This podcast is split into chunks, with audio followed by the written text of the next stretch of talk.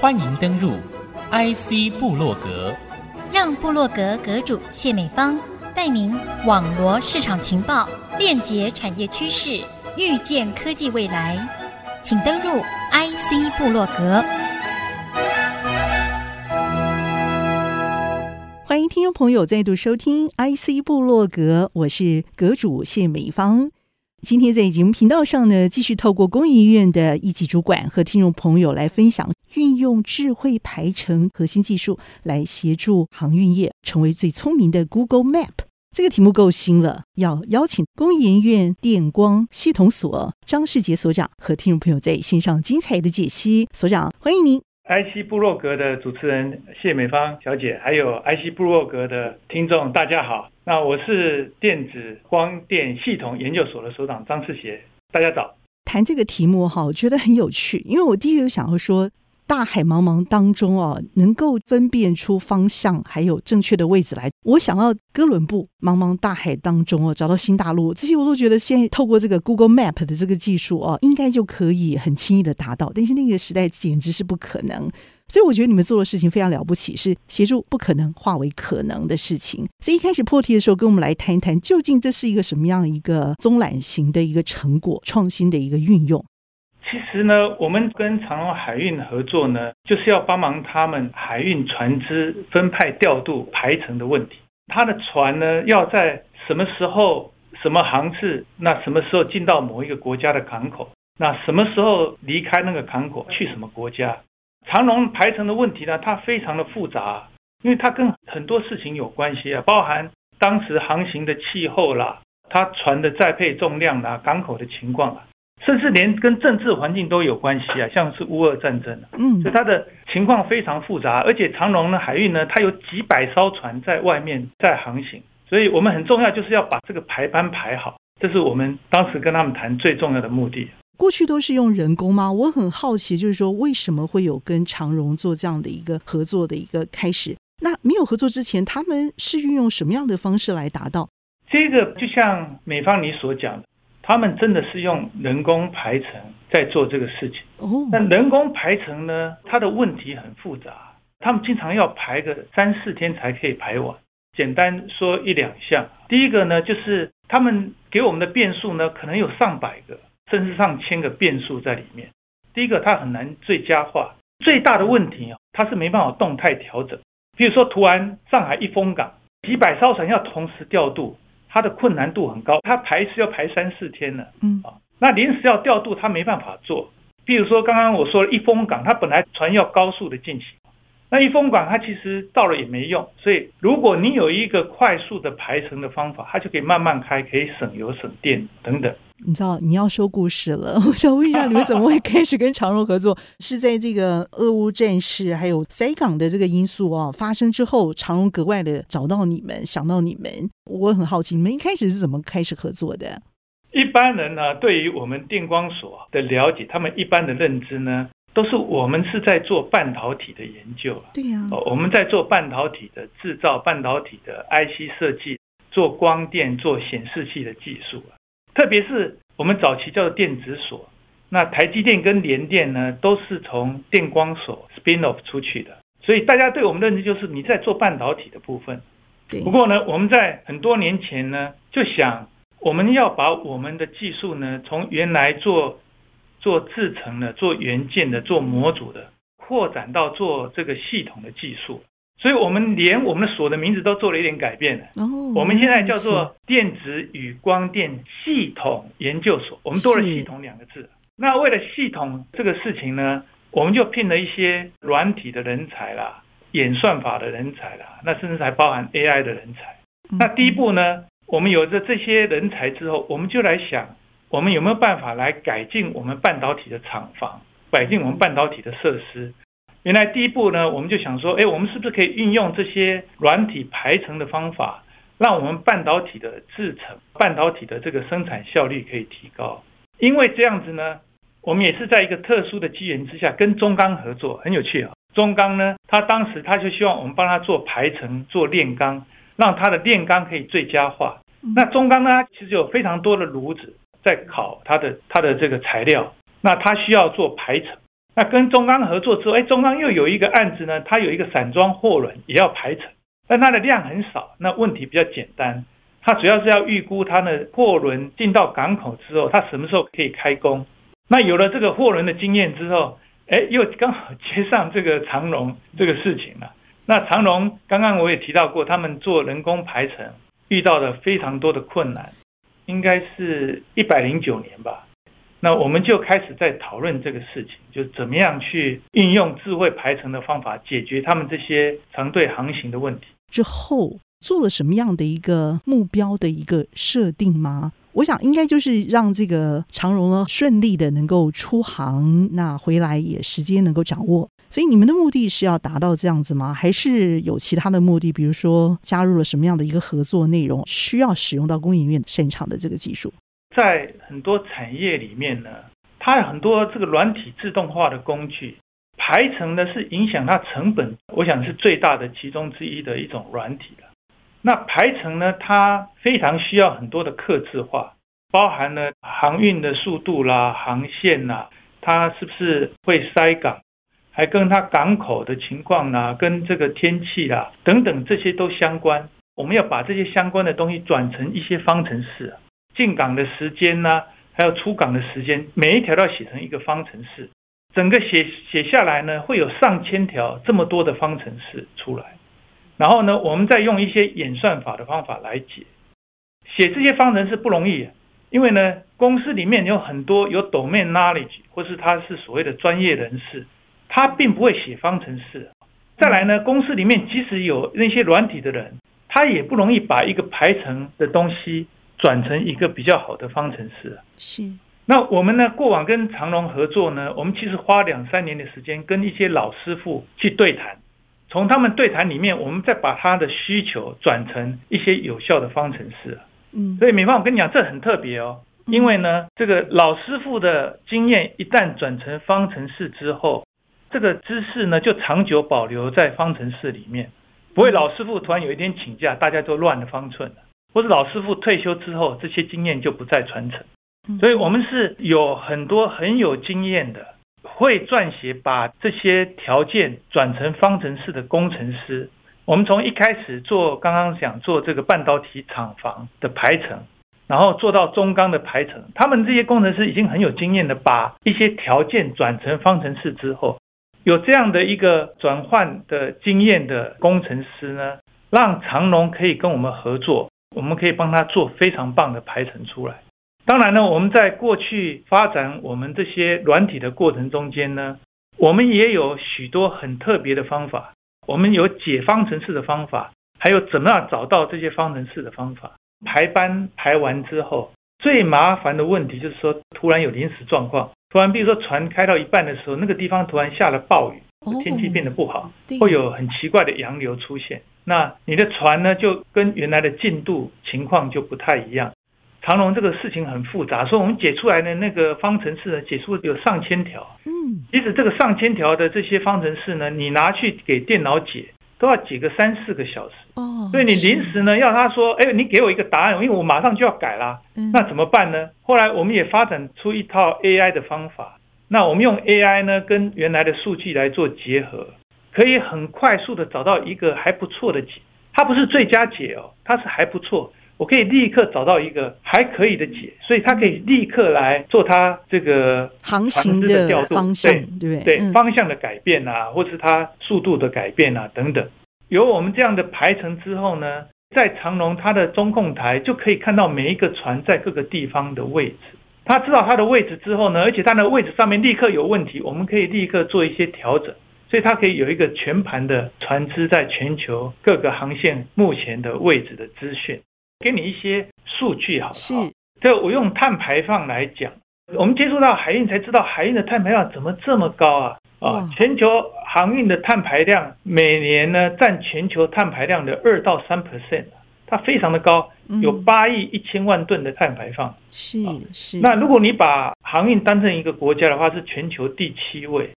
那台湾一年呢是两亿六千万吨，所以呢，全球碳排放呢，航运呢是台湾的三倍，都很大。那台湾的航运呢，占全球的航运大概十 percent 左右。嗯，哦，那长龙大概是占三四 percent 左右了。哦，如果你用三四 percent 的航运占全球的话，如果它八百艘船，那占四 percent 的话，大概两万台吧。长荣应该是台湾的这个航运量最高的一家嘛，对不对？对，没错。嗯，对。所以它在全球的这个航运量来说，其实也是居高不下的，对不对？没有错。嗯，对。所以它碳排量对它来说影响也很大。是。那我们帮它的排程呢，其实非常重要的一个成果就是可以帮它减少很多的碳排，嗯，帮它减少很多的燃油成本。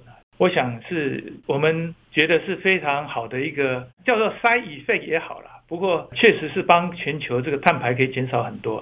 这部分就引发我们深度的好奇了，因为工研院在精灵碳排技术的掌握跟追求方程式上，一直是被要求要领先的。休息过后呢，再回到节目下半段来听这一段精彩的截取技术究竟又是怎么捕获的。我们先休息片刻，稍后再回到 IC 波洛格。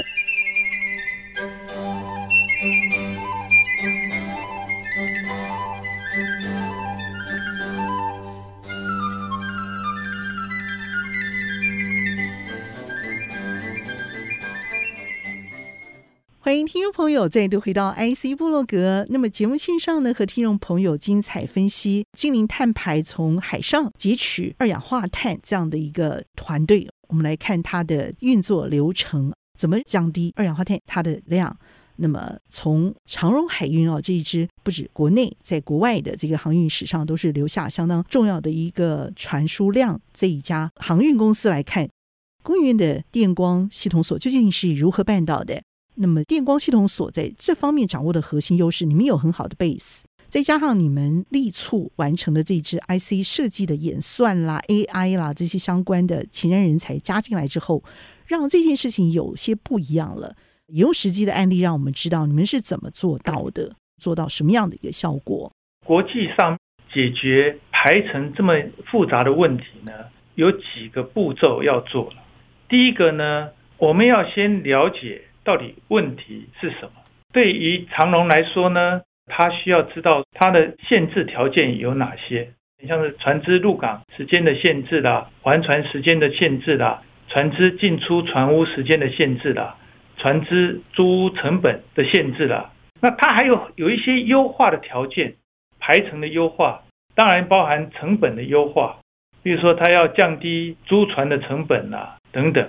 还有呢，它有一些事情要最小化，比如它要调度的最小化，这些调度啦，这些优化啦，还有刚刚我想的各式各样的限制呢，都要把它写成所谓的数学模型，或是我刚刚讲的这个方程式。在海运的排程上面，我刚刚说过有几千列这样的一个方程式，我们要把它写出来。那写出来完了之后呢，我们就要用所谓的演算法或数学的方法来解出它的结果出来。那解出来结果就是所谓的排程的结果。帮长龙呢，我们会解出来，比如说几十条结果出来，他再借由老师傅来判断出一个最佳解。就是说，需要有一些有经验的人了解长龙海运排程所造成的影响因素跟限制条件，还有目标有哪些。然后呢，我们还要再将这些影响因素啦、限制条件达成的目标写成方程式。最后呢，再借由我们演算法找到合适的方法。工研院在这么多年来哈，我想大概至少五六年哈，我们到底解这个排程呢？我们的特色有哪些了？那第一个我刚才有提到过，就是说我们有一些很优秀、很有经验的城市设计工程师，是我们完成排程一个非常重要的关键，因为他可以把这些老师傅的经验转成一个非常有效率的方程式。那第二个呢，就是。我们呢也有一些产生这些特殊限制方程式一些非常厉害的方法。除了我刚刚提到过，就是说跟老师傅谈之外啊，我们也会去利用 AI 跟历史资料来产生一些比较特别的方程式。譬如说呢，怎么样预测船运安排结果的成本？你安排了这个船运之后，它的成本到底多少？这个运输成本呢，我们是利用大量的历史资料去搭配 AI 的手法。去找到这样的方程式，那我们有比较完整的方程式，解出来结果就会比较好。那另外呢，我们也用一些很特别的方法，像 Monte Carlo 这种方法，那 Monte Carlo 呢，它就是一直在掷骰子做模拟。那我们用上千次的模拟这种 Monte Carlo 的方法，可以去做传奇的预测。那你预测好传奇之后，也可以变成我们的一一些方程式。那这是我们一些解出找方程式的一些方法。那我们解方程式也蛮特别的。刚刚有提到过，就是说遇到一些特殊的状况，你要在很短的时间之内找到一些优良的方案。我们有 AI 的方法，利用原来的资料去猜 solution 是什么。